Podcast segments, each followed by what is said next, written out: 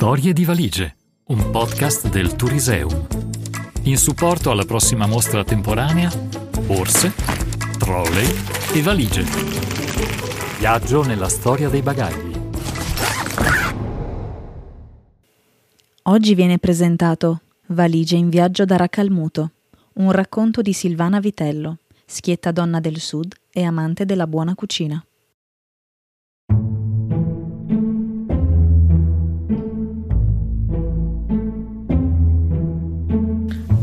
Era il 1965 e io allora ero una bambina, avevo solo 5 anni.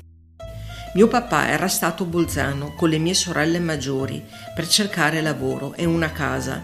Noi altri eravamo rimasti in Sicilia ad aspettarlo.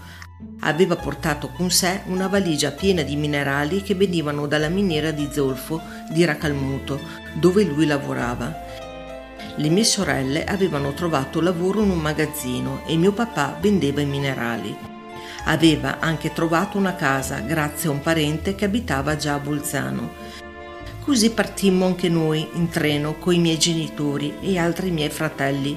Lasciammo il nostro paesino nell'entroterra siciliano, lo stesso dove era nato Sciascia mi ricordo ancora le nostre valigie, tenute chiuse a stento, legate con delle corde e dentro non solo i nostri averi, ma anche le speranze e le aspettative per un nuovo inizio che ci attendeva così lontano dalla nostra casa.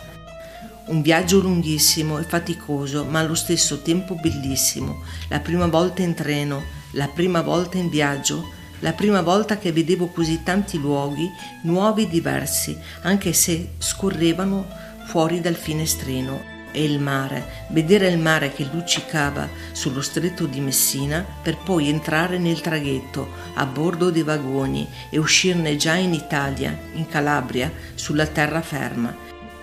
C'era con noi una valigia speciale che non posso dimenticare.